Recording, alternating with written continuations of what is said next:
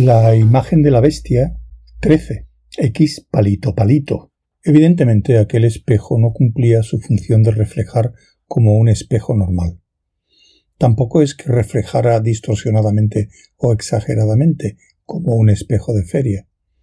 Las distorsiones, si es que se podían llamar así, eran sutiles y tan huidizas como gotas de azogue. Todo lo que reflejaba estaba ligeramente desplazado. La pared detrás de Child, el cuadro colgado de la pared a un costado, la cama con dosel, el propio Child. Tenía la impresión de estar observando una habitación submarina a través de una ventana, estando él en el fondo del océano y el espejo fuera como una ventana o claraboya de una de las salas de un palacio sumergido los objetos de la habitación, y él se percibía como un objeto, al igual que la cama o la poltrona, se balanceaban un poco. Como si corrientes alternativas, frías y calientes, comprimieran o dilataran el agua, cambiando así la intensidad de la luz y su ángulo de refracción. Pero la distorsión no acababa ahí. En un lugar la habitación y todo lo que contenía, incluyéndole a él, parecía casi, no del todo, normal. Como debería ser o como parecería que debía ser. Parecería, pensó él, porque le daba la impresión de que las cosas no son necesariamente como debieran ser, que la costumbre había convertido la extrañeza o el escandaloso, una palabra peculiar, ¿Qué le habría hecho pensar en ella? En algo confortable, cotidiano. Y después la normalidad desapareció cuando los objetos empezaron a retorcerse o a balancearse. No había podido distinguirlo bien, y el cuarto, así como el propio Child, se volvió maléfico. Él no se sentía débil ni mezquino, ni astuto o egoísta o indiferente, como otras veces se había sentido.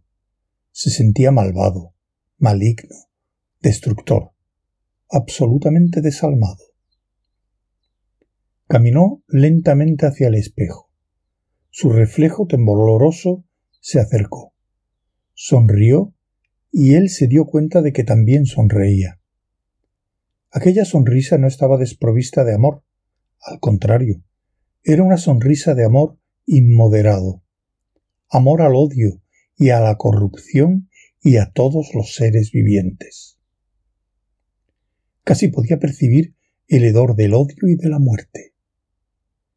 Entonces pensó que aquella sonrisa no era de amor, sino de codicia, aunque acaso la codicia era una forma de amor. ¿Por qué no? Los significados de las palabras eran tan cambiantes y elusivos como las imágenes en el espejo. Sintió náuseas. Algo estaba royéndole los nervios de la boca del estómago. Era una variante de la enfermedad marina, la enfermedad de la visión, más bien. Hay una nota del traductor. Sea sickness, mareo o enfermedad marina, es fonéticamente igual a Sí, sickness, ceguera, enfermedad de visión. Sintió náuseas. Algo estaba royéndole los nervios de la boca del estómago. Era una variante de la enfermedad marina, la enfermedad de la visión, más bien. Le dio la espalda al espejo, sintiendo al hacerlo como un escalofrío recorría su cuero cabelludo y una sensación de vulnerabilidad, un vacío entre los omóplatos, como si el hombre del espejo fuera a clavarle un cuchillo en la espalda, si se ponía a su alcance. Detestaba el espejo y la habitación que reflejaba. Tenía que salir de allí. Si no conseguía abrir el panel en cuestión de segundos, tendría que salir por la puerta. Era inútil repetir sus primeras tentativas. La clave para abrir el panel no estaba en su proximidad inmediata, de forma que tendría que buscar en algún otro lugar. Tal vez su activador, un botón, un saliente, lo que fuera. estuviera tras la enorme pintura al óleo. Esta representaba a un hombre que se asemejaba enormemente al varón y que probablemente fuera su tío. Child la levantó, soltándola de sus anclajes, y la depositó en el suelo, apoyada contra la pared. El espacio detrás de la pintura era liso. Allí no había mecanismo de activación alguno. Devolvió el cuadro a su lugar. Parecía el doble de pesado que cuando lo había bajado. Aquella habitación le estaba absorbiendo las energías. Se alejó del cuadro y se detuvo. El panel se había abierto hacia adentro y se hundía en las tinieblas, al otro lado de la pared. Child, manteniendo un ojo en el panel, puso una mano sobre la esquina inferior del cuadro y lo movió levemente. Pero el panel ya había empezado a cerrarse. Evidentemente el mecanismo de apertura lo abría solo durante breves instantes y después lo cerraba de nuevo automáticamente. Esperó hasta que el panel se hubo cerrado y movió de nuevo el cuadro. No ocurrió nada. Pero cuando lo levantó ligeramente por una esquina como la primera vez, el panel volvió a abrirse. Child no perdió el tiempo en reflexiones. Corrió hasta el panel, pasó por el hueco con precaución, asegurándose de que podía plantar bien los pies en la oscuridad y después se hizo a un lado para permitir que el panel se cerrara de nuevo. Se encontraba en medio de una oscuridad total.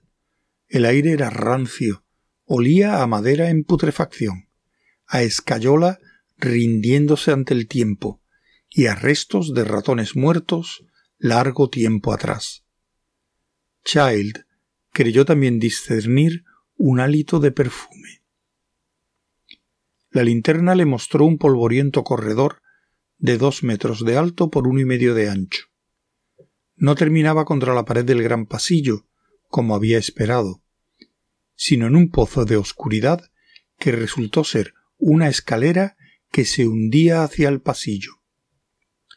Child bajó unos escalones y se encontró en una pequeña plataforma de la que partía otra escalera que ascendía, supuso, hasta otro pasadizo al otro lado del pasillo.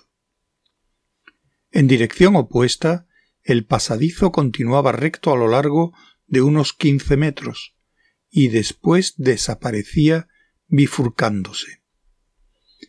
Caminó lentamente en esa dirección y examinó las paredes, el techo y el suelo con detenimiento.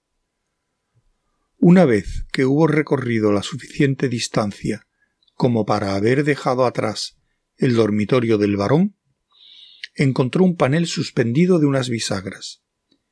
Era demasiado pequeño y estaba situado a demasiada altura en la pared como para ser una entrada. Le quitó el cerrojo, apagó la linterna y lo hizo girar lentamente para que no chirriaran las bisagras. No emitieron sonido alguno. El panel ocultaba un espejo falso. Child podía observar el interior de una habitación. Una mujer con el cabello estilo Tiziano entró por la puerta unos siete segundos más tarde. Caminó pasando frente a él, a tan solo dos metros de distancia, y desapareció por una puerta abierta. Llevaba un vestido estampado de grandes flores rojas, las piernas desnudas y sus pies calzados con unas sandalias. La mujer era tan hermosa que por un momento había sentido una punzada en el plexo solar. Esta sensación la había experimentado tan solo en tres ocasiones, al ver por primera vez mujeres tan hermosas que había sentido la agonía de saber que jamás tendría acceso a ellas. Child pensó que más le valdría continuar con sus exploraciones, pero tenía la intuición de que vería algo significativo si permanecía allí. La mujer tenía un semblante muy decidido, como si tuviera una misión importante que cumplir. Child colocó su oído contra el falso espejo y alcanzó a escuchar, Vagamente, así habló Zaratustra, de Richard Strauss. Parecía provenir de la habitación en la que había entrado la mujer. El dormitorio estaba decorado de manera un tanto sombría, como para ser de una mujer tan joven y hermosa. La habitación del varón, si es que lo era realmente, hubiera sido más apropiada para ella.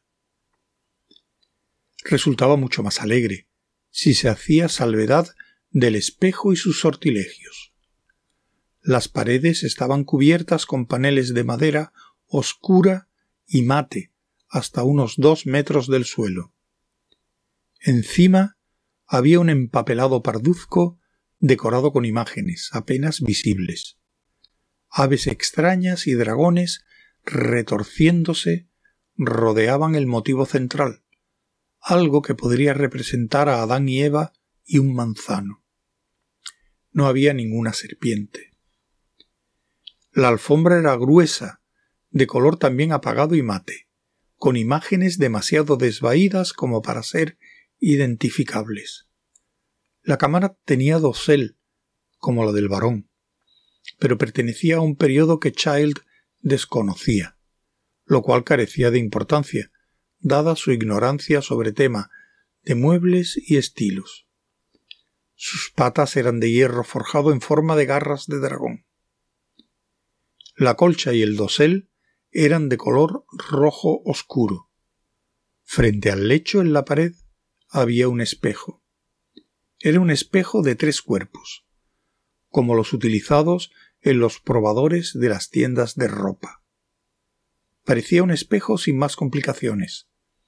Reflejaba normalmente el falso espejo a través del cual estaba espiando Child, así como el otro espejo situado sobre una gran cómoda de caoba pulimentada. Había un candelabro de cuarzo tallado con receptáculos amarillo mate para las velas. No obstante, la luz de la habitación procedía de una serie de lámparas de pie y de mesa. Los rincones de la habitación permanecían en penumbra. Child esperó un rato, sudando. Hacía calor en el corredor y los diversos olores de madera, de yeso y de ratones muertos en tiempos inmemoriales le fueron pareciendo más intensos. El hálito de perfume se había desvanecido. Finalmente, justo cuando había decidido seguir la búsqueda, ¿qué demonios estaba haciendo allí plantado? La mujer entró por la puerta. Estaba desnuda. Su pelo rojo ticiano pendía vaporosamente en torno a sus hombros y caía en cascada por la espalda. Acercó una botella de largo gollete a sus labios mientras caminaba hacia la cómoda. Se detuvo un momento para seguir bebiendo hasta que quedaron tan solo unos centímetros de líquido. Después depositó la botella en la cómoda y se inclinó hacia adelante para mirarse en el espejo. Se había quitado el maquillaje. Escrutaba detenidamente el espejo como buscándose defectos. Child dio un paso atrás, porque parecía imposible que ella no le viera. Después volvió a acercarse. Quizás ella estaba al corriente de que era un espejo trucado, pero no parecía preocuparse de ser observada. O bien suponía que no podía ser ninguna persona hostil. Tal vez tan solo el varón conociera aquel pasadizo. Pareció considerar satisfactoria su inspección facial, posiblemente muy satisfactoria, a juzgar por su sonrisa. Se enderezó y se quedó mirándose el cuerpo desnudo y pareció quedar también satisfecha. Child se sentía incómodo, como si estuviera cometiendo un acto perverso, pero empezó también a excitarse. Ella se estremeció un poquito, balanceó las caderas de un lado para otro, y empezó a deslizar sus manos por sus costados y sus caderas.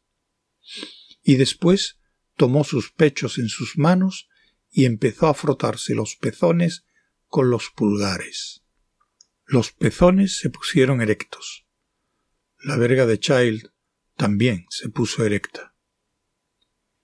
Mientras se acariciaba los pechos con la mano izquierda, se llevó la mano derecha al pubis y abriéndose los labios del coño con un dedo, comenzó a frotarse el clítoris con gestos vigorosos y nerviosos. Súbitamente echó hacia atrás la cabeza, con la boca abierta y el éxtasis reflejado en su cara. Child se sintió a la vez excitado y repelido. La repulsión obedecía en parte al hecho de que no era nada voyeur. Consideraba indecente el espiar a nadie en semejantes circunstancias. Nada le obligaba a permanecer allí, pero después de todo había venido a investigar un caso de secuestros y asesinatos, lo que desde luego parecía merecer una investigación. Ella continuaba frotándose el clítoris y los velludos labios. Y entonces, y Child se sintió desconcertado y tembloroso, pero sabía también que, de alguna manera, había esperado algo así, algo diminuto, como una delgada lengua blanca, salía de la vulva. No era una lengua, era algo más parecido a una serpiente o a una anguila, más largo. Su longitud era algo que no podía determinar aún, ya que su cuerpo seguía saliendo sin interrupción. Seguía saliendo, y su piel era lisa y libre de vello como el vientre de la mujer, e igual de blanca, y resplandecía lubrificada por su coño. Se dejó caer hacia abajo con un pene a media erección, y después se dio la vuelta y se dejó caer contra el vientre y empezó a ascender zigzagueando por su cuerpo. Continuaba saliendo de la vulva, como si hubiera aún metros arrollados en el interior del vientre, y siguió deslizándose hacia arriba hasta enroscarse en torno al pecho izquierdo. Child podía distinguir los detalles de la cabeza de la cosa, que tenía el tamaño de una pelota de golf se volvió dos veces para mirarle fijamente, es decir, para mirarse al espejo. Su cabeza era calva, a excepción de una franja de pelo negro, que parecía engominado, en torno a las diminutas orejas. Las cejas eran muy finas, negras y húmedas. Un delgado mostacho y una barbita mefistofélica formaban un triángulo alrededor de la boca, una estrecha hendidura como la vagina de donde había salido la cosa. Pero se abrió un instante, y Child pudo ver dos hileras de dientes diminutos y amarillentos y una lengua rosada. La nariz era relativamente grande, en forma de cuchilla. Los ojos eran oscuros, pero eran tan pequeños y estaban tan hundidos que a Child le hubieran parecido negros aunque hubieran sido del más pálido azul. Esta diminuta cara tenía un aire de malignidad increíble. Los labios de la mujer se movieron. Child no alcanzaba a oír nada, pero le pareció que estaba ronroneando. El cuerpo serpentino emprendió su ascenso, mientras seguía aún saliendo de la rosada fisura en el matorral rojo oscuro de la mujer rodeó su pecho y ascendió por su hombro y contorneó su cuello saliendo por el lado derecho, y formó un bucle en el aire de modo que la liliputiense cabeza quedó de cara a la mujer. Esta se giró ligeramente y Child alcanzó entonces a ver un cuarto de su perfil. Sus manos se movían a lo largo de aquel cuerpo de Ofidio como si estuviera acariciando un pene antinaturalmente largo, su pene. Sus delgados dedos, bellísimos dedos, recorrieron toda su longitud, y después, mientras una de sus manos se cerraba suavemente justo detrás de la cabeza de la cosa para sostenerla, la otra empezó a deslizarse atrás y adelante del cuerpo, como si estuviera masturbando al pene serpiente. La cosa se estremeció. Entonces la cabeza se movió hacia adelante y sus diminutos labios rozaron el labio inferior de la mujer. Debió morderla, o al menos así lo pareció, ya que ella apartó de un respingo la cabeza como si la hubiera pinchado. No obstante, volvió a acercar la cabeza, y esta vez abrió la boca de par en par. La cabeza se hundió en su boca. Ella empezó a chuparla. Child se sentía tan estupefacto que sólo había reaccionado emocionalmente.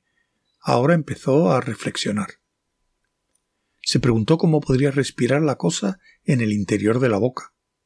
Luego pensó que le resultaría aún más difícil hacerlo cuando estuviera enroscada dentro de su vientre, o donde quiera que viviera en su interior. De forma que, aunque tenía una nariz, tal vez no le resultara necesaria. Quizás el oxígeno podía serle transmitido por el sistema circulatorio de la mujer, a través de algún dispositivo de tipo umbilical. Aquella cabeza en otro tiempo había pertenecido a un hombre adulto. Child, sin motivos racionales, estaba seguro de ello. La cabeza había pertenecido al cuerpo de un varón adulto. Ahora, por medio de alguna ciencia inverosímil, la cabeza estaba reducida al tamaño de una pelota de golf. Y había sido fijada a aquella serpiente uterina, a menos que el cuerpo humano original hubiera sido alterado, a menos que sacudió la cabeza. ¿Qué estaba pasando? ¿Acaso la habían drogado? Primero aquel espejo y ahora esta cosa. El cuerpo se combó y la cabeza se retiró de la boca de la mujer. Se balanceó de un lado para otro como una cobra danzando al sonido de una flauta, mientras la mujer se llevaba las manos a la boca y se quitaba una dentadura postiza. Sus labios se hundieron. Se había convertido de cuello para arriba en una anciana pero la cosa se lanzó hacia adelante antes de que ella tuviera tiempo de dejar la dentadura sobre la cómoda, y la diminuta cabeza y parte del cuerpo desaparecieron en el interior de la desdentada cavidad. El cuerpo se arqueaba y se enderezaba, deslizándose atrás y adelante entre los labios. Al principio los movimientos eran lentos. Después el cuerpo de la mujer empezó a temblar, y su piel se volvió aún más pálida, excepto en torno a la boca y el pubis, donde un intenso oscurecimiento indicaba una concentración de flujo sanguíneo. Ella se agitó, sus grandes ojos se abrieron desmesuradamente. Miraba con ojos vidriosos como si estuviera atontada. Los impulsos del cuerpo empezaron a acelerarse, y a cada empuje desaparecía en su interior una mayor longitud del cuerpo. Ella se tambaleó hacia atrás hasta caer sobre la cama con las piernas colgando y un pie apoyado sobre el suelo, el otro en el aire. Durante quizás noventa segundos se convulsionó como presa de un espasmo incontrolable. Después se quedó inmóvil. El cuerpo serpentino se alzó. La cabeza salió de entre los labios de la mujer y se giró volteando a un tiempo el cuarto superior del cuerpo. De la boca abierta se escapaba un fluido blancuzco y espeso.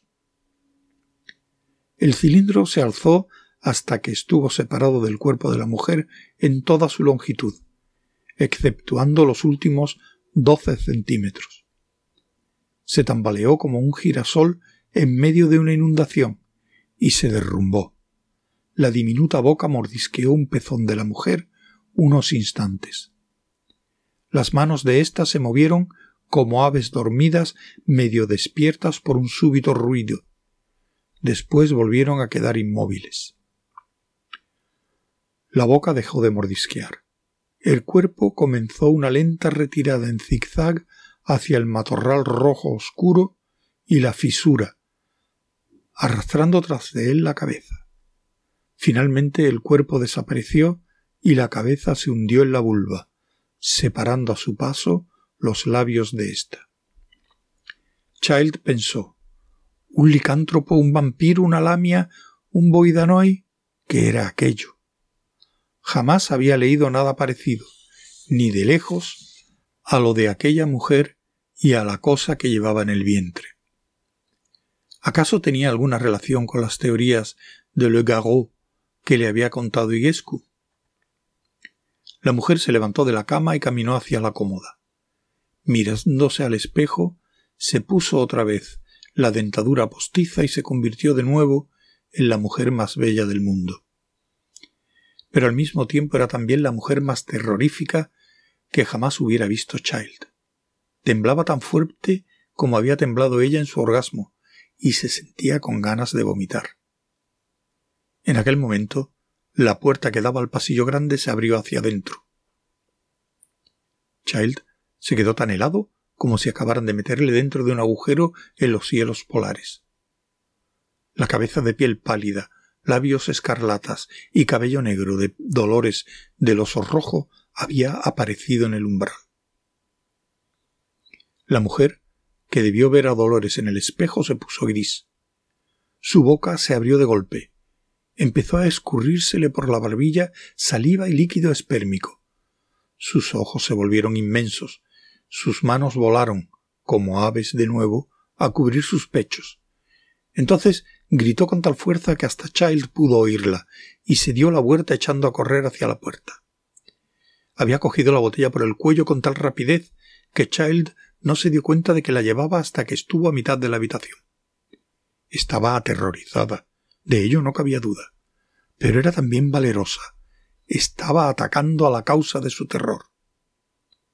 Dolores sonrió, y un níveo brazo apareció en la puerta y apuntó hacia la mujer. La mujer se detuvo con la botella todavía alzada como una maza y se echó a temblar. Entonces Child se dio cuenta de que Dolores no estaba señalando a la mujer, sino a algo más allá de ella. Le señalaba a él. O más exactamente, al espejo tras el que se encontraba. La mujer se volvió y miró hacia el espejo. Y después miró en torno suyo desconcertada. Se dio otra vez la vuelta y gritó algo al fantasma en un lenguaje desconocido. Dolores sonrió de nuevo, retiró el brazo y después la cabeza. La puerta se cerró. Aún temblando, la mujer se aproximó lentamente a la puerta, la abrió despacio y lentamente miró al exterior. Si llegó a ver algo, no pareció querer emprender su persecución, ya que volvió a cerrar la puerta. Después apuró la botella y regresó hasta la cómoda, a la que acercó una silla en la que se dejó caer con la cabeza apoyada sobre los brazos. Al cabo de un rato el color regresó a su piel. Se enderezó de nuevo. Sus ojos estaban inundados de lágrimas, y su cara parecía haber envejecido casi diez años. Se inclinó para mirarse en el espejo, hizo una mueca de desagrado, se levantó y salió por la otra puerta. Child supuso que debía dar a un cuarto de baño o a una habitación que diera un baño. Su reacción ante Dolores no había sido, desde luego, similar a la del varón, que había parecido aburrido ante el fenómeno. La visión del supuesto fantasma la había aterrorizado. Si Dolores era un fraude, un fraude del que sin duda la mujer debía estar informada, ¿por qué reaccionó de aquel modo? Child tuvo la sensación más que inquietante de que Dolores del Oso Rojo no era una mujer contratada para hacer de fantasma. Aunque también era posible que la mujer se hubiera asustado por otras razones. No tenía tiempo de averiguar cuáles. Utilizó su linterna en breves relampagueos para buscar alguna entrada a aquella habitación, pero no pudo encontrarla. Siguió, por lo tanto, adelante, y llegó hasta otro panel que daba a otro espejo falso. A su través vio un pequeño salón decorado al estilo colonial español.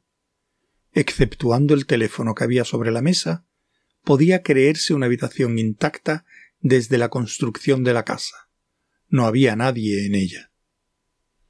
El corredor giraba después de esta habitación. Adosado a la pared había un panel con bisagras lo suficientemente grande como para ofrecer acceso al otro lado. Había también una pequeña mirilla tras un pequeño panel deslizante. Acercó el ojo, pero tan solo pudo ver una habitación a oscuras. En el límite de su campo de visión, la oscuridad disminuía un tanto, como si se filtrara luz a través de alguna puerta entornada o del ojo de una cerradura. En algún lugar lejano se oía el sonido de una voz. Hablaba una lengua extraña. Parecía monólogo, o quizás una conversación telefónica. Pasada aquella habitación, el corredor se bifurcaba como los brazos de una Y. Recorrió ambas ramas una corta distancia y vio que había dos paneles de entrada en paredes opuestas de uno de los ramales y otro panel en el que había una mirilla en el otro. Si volviese a encontrarse en una habitación de forma triangular, sabría dónde se encontraban sus pasadizos. Miró a través de la mirilla pero no pudo ver nada. Regresó al pasadizo y subió por el otro ramal de la Y hasta el panel, y lo abrió. Su mano, que había adelantado a su cuerpo a través de la abertura, palpó una pesada tela se deslizó a través del panel cuidadosamente, para no mover la tela. Podría ser algún cortinón lo bastante tupido como para impedir ver si había luz al otro lado de la habitación. Si había alguien allí, el menor movimiento de la cortina delataría su presencia. Agachado, con el hombro apoyado contra la pared y encogiendo los hombros para no tocar la tela, caminó hasta llegar a la juntura de las dos paredes. Allí se juntaban los bordes de los cortinones. Se volvió separando ligeramente los bordes y miró por la rendija con un solo ojo. La habitación estaba a oscuras. Child se enderezó y salió de detrás de las cortinas encendiendo su linterna. El rayo de luz iluminó una cámara de cine sobre un soporte y después se detuvo en una mesa en forma de Y. Estaba, sin lugar a dudas, en la habitación o en una habitación muy similar a la que había sido el escenario de las últimas horas de vida de Colben y Butler. Había una cama en una esquina, una serie de cámaras de cine, algunos artefactos de finalidad desconocida y un gran cenicero de un material verde oscuro. En el centro de su receptáculo más o menos circular se alzaba una estatuilla larga y delgada. Parecía de un hombre transformándose en lobo o viceversa. El cuerpo hasta la altura del pecho era humano. A partir de ahí estaba cubierto de pelos y los brazos se habían transformado en patas. La cabeza era humana, pero tenía orejas similares a las de un lobo, como si hubiera sido plasmada en plena metamorfosis. En el cenicero había unas treinta colillas. Algunas tenían marcas de lápiz de labios. Una mostraba en torno al filtro un manchón de sangre seca, o de algo que parecía serlo. Child encendió las luces y con su diminuta cámara japonesa tomó veinte fotografías.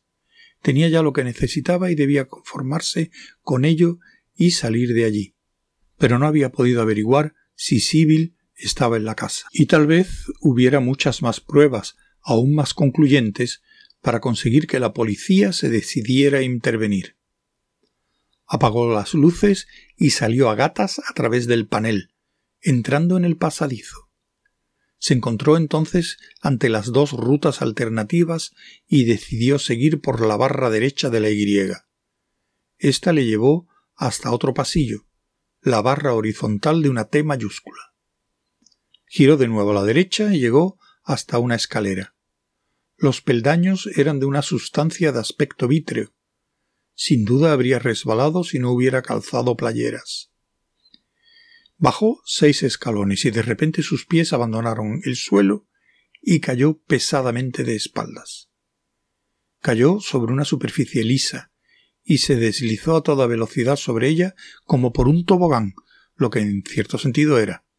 Extendió los brazos apoyando las manos contra las paredes en un intento de detenerse, pero las paredes eran también de la misma sustancia vítrea.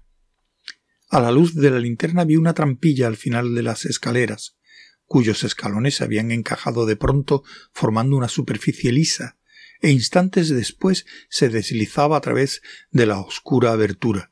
Se dio un fuerte golpe, pero apenas le dolió. La trampilla se cerró por encima de su cabeza. La linterna le mostró las paredes, techo y suelo acolchados de una habitación de dos metros por tres y dos metros y medio de altura. No se veían puertas ni ventanas. No olió nada ni oyó nada. Pero de alguna manera la habitación debió llenarse de gas. Cayó dormido antes de ni siquiera poder darse cuenta de lo que ocurría.